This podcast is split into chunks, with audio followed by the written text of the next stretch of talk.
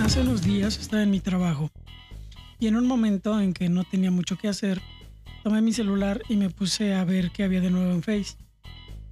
Como casi siempre que algo relevante acontece, comienzan a aparecer decenas de noticias al respecto. Siempre es así y esta vez no fue la excepción. Las noticias hablaban de una pelea, de heridos, de un partido de fútbol y cosas que mi mente no lograba conectar a un solo resultado. Lamentablemente este tipo de noticias no son para nada extrañas en nuestros días. No entendía bien a bien de qué se trataba, pero entendí que si se estaba hablando de pelea y fútbol, solo podía haber dos resultados. O hubo una pelea entre los jugadores de ambos equipos dentro de la cancha, o hubo una pelea en las tribunas entre los aficionados de ambos equipos. Me incliné a pensar que era esto último, ya que desafortunadamente pasa con mucha frecuencia. Hasta ese momento solo tenía una fracción de información, algunas fotos que no detallaban nada y sabía que todos estaban hablando de ello. Como ya dije, estaba en mi trabajo y me ocupaba a ratos, por lo que tuve que dejar la búsqueda de más información para otro momento. Después de un rato, tal vez una hora, tuve un espacio que utilicé para ahondar en la información del hecho que había estado dando vueltas en mi cabeza. Para entonces recordaba que era algo relacionado al Atlas, equipo de fútbol muy popular en México, incluso creo que es el campeón actual del torneo. Algo de Querétaro, y la verdad no sabía que Querétaro tenía equipo de fútbol porque como ya lo he dicho en algunas otras ocasiones, yo no veo fútbol, y algo así como una pelea. Entonces fui al buscador y escribí Querétaro Atlas pelea. Los resultados que el buscador arrojó fueron más atroces de lo que me hubiera imaginado en un principio. Para ese momento, la información ya se había complementado de un mayor número de fuentes. Ya no solo eran fotografías, ahora se habían subido un buen número de videos en los que se detallaba de manera clara y casi sórdida lo que había ocurrido. Le piqué en uno de los videos, al parecer correspondía a una fracción de la transmisión original, la que todas las personas pudieron ver desde sus televisores. Todo parecía normal, un partido de fútbol desarrollándose con normalidad, mientras sucedía una jugada de peligro en la portería de Querétaro, por la parte de atrás en las gradas se alcanzaba a apreciar mucho movimiento. Si bien en, en las porras que usualmente se colocan en esa área siempre hay movimiento, esta vez era algo un tanto inusual. Muchos aficionados corrían entre los asientos rumbo a las alambradas que separan los distintos sectores de las gradas. Los cronistas narraban el partido con cierta emoción, incluso uno de ellos hace una pausa en su crónica para advertir que algo sucede. Lamentablemente, otra vez se alcanzaron a cruzar los aficionados del Querétaro a donde están los del Atlas, dice. Luego de eso continúa su transmisión, ya que en la cancha hay un acercamiento a la portería con probabilidad de terminar en gol, pero no sucede nada. Después que la jugada termina, la cámara enfoca a un par de jugadores, uno de cada equipo, mientras el coronista hace un comentario mezclando todo lo que en ese momento sucede. Se salvó el Querétaro. Justo cuando se prenden los ánimos en la tribuna, Quiñones tenía el segundo, refiriéndose, claro, al segundo gol a favor de Atlas. En la transmisión presentan una repetición de la jugada. Los comentaristas detallan las acciones y hablan de estadísticas. Luego de eso aparece un banner publicitario y la cámara regresa al encuadre típico que se utiliza para un tiro de esquina. Ya regresaron a los de gallos a su lado. Ojalá no pase nada, comenta el narrador con un tono de preocupación apenas perceptible en la voz. Por unos segundos, las acciones vuelven a la aparente normalidad. La imagen en la pantalla se queda fija en la portería de Querétaro. Aparece más publicidad, ahora cerveza Tecate, que curiosamente invita a disfrutar el partido. En ese momento los comentaristas hablan de estadística y estrategia y de fondo comienza a escucharse el silbato del árbitro sonar una y otra vez casi de manera desesperada. Uno de los eh, comentaristas le pide a René, corresponsal de cancha para la transmisión, que le platique qué pasa.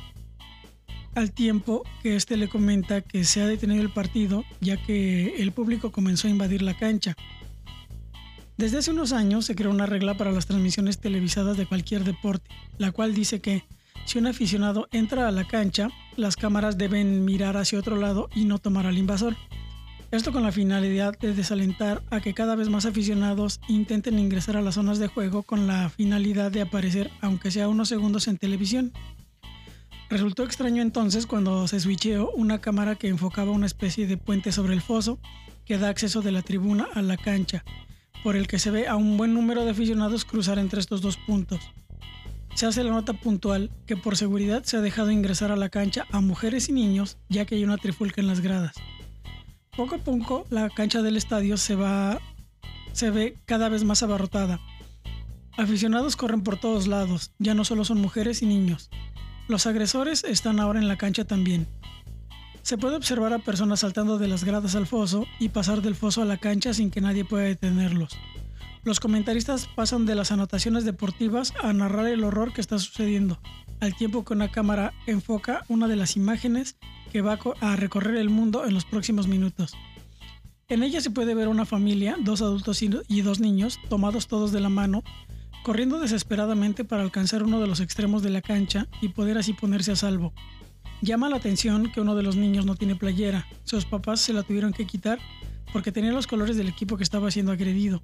Y para ese momento, al parecer, no importaba quién sea, ni género ni edad, los colores marcaban al enemigo y cualquiera era una víctima potencial. Una cámara fija apostada en una de las cabeceras del estadio transmite sin parar los momentos de horror que ahí se viven. Mientras los comentaristas apuntan segundo a segundo lo que está aconteciendo, evidentemente consternados. La transmisión televisada que originalmente tenía como, eh, como, finalidad dar cuenta de un encuentro deportivo se convirtió sin querer en una ventana al mundo de los horrores de la barbarie y el fanatismo que predominan en el fútbol. Me gustaría decir que en el fútbol de nuestro país, pero esto pasa en casi cualquier país del mundo. Unos minutos después la transmisión termina. Al paso de las horas, más y más imágenes, videos y testimonios provenientes de personas que estuvieron ahí nos dejan ver el infierno en que se convirtió algo que debía ser una tarde familiar de sano esparcimiento. Al otro día, a raíz de lo sucedido en el Estadio Corregidora en Querétaro, se habla de la posibilidad de desafiliar al equipo de Gallos Blancos de la Liga de Fútbol Mexicano, se piden sanciones sin precedentes para el estadio, escenario de la tragedia, se solicita aprender y castigar a los responsables, nada más faltaba que no, Incluso se hace un llamado a organismos internacionales para que la selección mexicana no pueda ser llamada a participar en torneos como lo es el Mundial. Y un poco más. Se hace un llamado a que se le retire a México la sede del Mundial de 2026 debido a la creciente violencia que impera entre las distintas aficiones. En los diarios, noticieros y redes aparece la, la cabeza de muchas noticias. Hoy perdió México. México, 30 de marzo de 2018.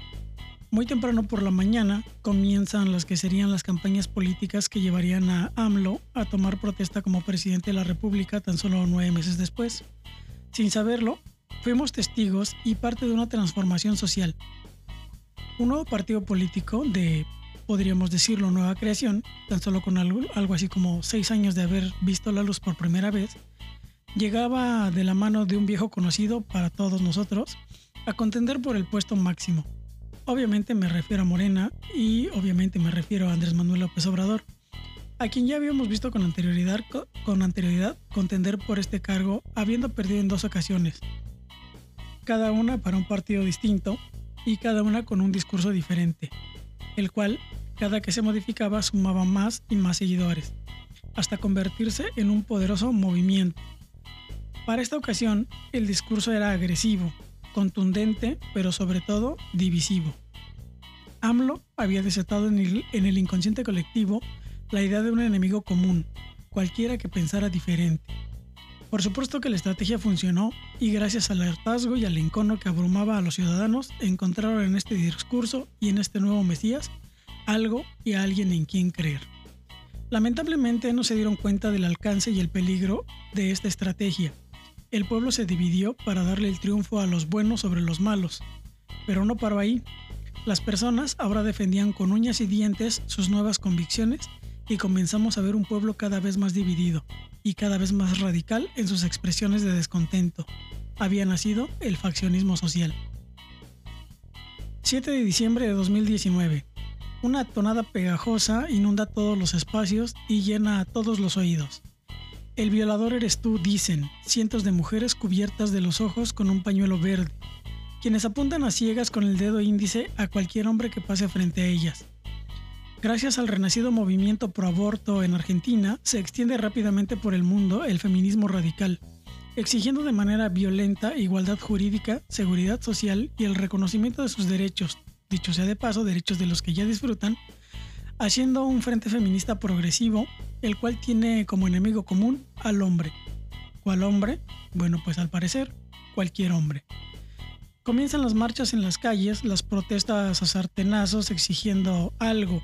Aún no se sabe muy bien qué, pero exigen algo. Una luz comienza a brillar al final del túnel. Al menos en nuestro país hay una petición unánime, ni una más, haciendo alusión a los cientos de mujeres muertas o desaparecidas a lo largo del país.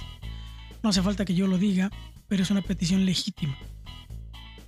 8 de marzo de 2020 comienza el movimiento 8M, un día sin mujeres. Dentro del marco de las protestas de los colectivos feministas se llama a unirse a todas las mujeres del mundo para que por un día no lleven a cabo sus labores cotidianas y mostrar así la importancia de su acción. Si bien la petición no fracasa, no tiene el impacto deseado, una vez más, los colectivos feministas encuentran un enemigo común, las mujeres que no piensan como ellas. 20 de marzo de 2020. Se decreta una alerta mundial por un virus proveniente de China que ha estado atacando a la población, en un principio de Asia, pasando por Europa y llegando a América. Por lo rápido, lo rápido de su acción dentro del cuerpo humano, el, el, desconocimiento acerca de cómo tratarlo y la facilidad con la que se transmite se determina que lo mejor es poner en cuarentena preventiva a la población mundial. Comienza el confinamiento, pero como para toda acción siempre existe una reacción contraria, en este país surge la disidencia sanitaria. La petición es simple, quédate en casa. La reacción es más compleja, nadie tiene tiempo de atender esa solicitud. No en este país, no en un lugar en el que la seguridad social solo es un bonito párrafo en algún libro olvidado de leyes, no en un sitio en donde casi la mitad de la población tiene un empleo con un salario que le permite vivir al día, no en el pueblo que no confía en las palabras de un gobierno ineficiente. ¿Cómo puede el gobierno hacer frente a esta contingencia inventando medidas casi a diario para poder contrarrestar los efectos de la pandemia, mientras el pueblo ve cómo se las arregla? Comienza un periodo de vida clandestina. No sé si México perdió algo el sábado, tal vez algo ganó. Ganó la atención de personas que miran regularmente a otro sitio. En el lugar en el que vivo hay, como en casi todos los barrios, el mercado de la colonia. En este caso lleva por nombre 27 de mayo, en, en alusión directa al día que se inauguró. Cada año en esa fecha el mercado organiza un evento para festejar su aniversario. Juegos mecánicos, verbena popular, muestra gastronómica y la noche termina con un baile. Hay un dicho muy conocido por todos, si no hay al menos un muerto es que no estuvo bueno. Y al parecer, cada año alguien ofrenda su vida para que la festividad alcance el grado de haber estado buena. Siete de cada diez publicaciones cercanas a la Navidad del año pasado y el pasado a ese se referían cómicamente a la violencia que se pudiera desatar en la cena familiar debido a la pelea por los terrenos de la abuela. Una querida amiga mía, médico de profesión, que labora en el área de urgencias de un hospital, me platicaba que los momentos de mayor agitación en ese lugar corresponden a la noche del viernes y sábado, cuando llegan decenas de pacientes provenientes casi exclusivamente de bares y fiestas, en donde el festejo se salió de control y terminó en pelea. Y no es necesario solo que te lo cuenten.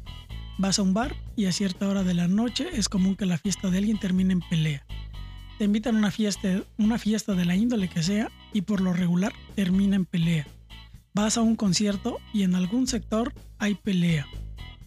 Hace unos, hace unos meses vimos imágenes de cómo personas se llevan a golpes para comprar un boleto para ver una película en el cine. Mucha de la música que escuchamos habla acerca de generar violencia de algún tipo. Enciendes la televisión y hay series que apologizan el crimen y la violencia ves noticias y todo es sobre la violencia que está desatada desde hace años en este país. En estos momentos, al otro lado del mundo se desarrolla una guerra encarnizada y para la, la, mayoría pasa inadvertida. Para algunos, hasta es un tema del cual se pueden hacer chistes. Las personas en este país vivimos en un entorno de resistencia a la violencia. Estamos preparados para reaccionar de manera violenta ante cualquier discrepancia. Estamos muy focalizados a la descalificación inmediata del que no piensa en el mismo sentido en el que pensamos nosotros. Nos hemos entrenado mentalmente para ignorar la paz y para ver al pacifista más como alguien débil que como alguien consciente. Lo que sucedió el sábado en Querétaro es una punzada sintomática de la descomposición en la que ha entrado el entramado de nuestra sociedad. Y no importa las repercusiones que traiga, si no se comienza a erradicar de raíz la idea de la violencia en nuestras cabezas, esto se va a volver a repetir. Tal vez no en un estadio de fútbol, pero es seguro que se va a volver a repetir.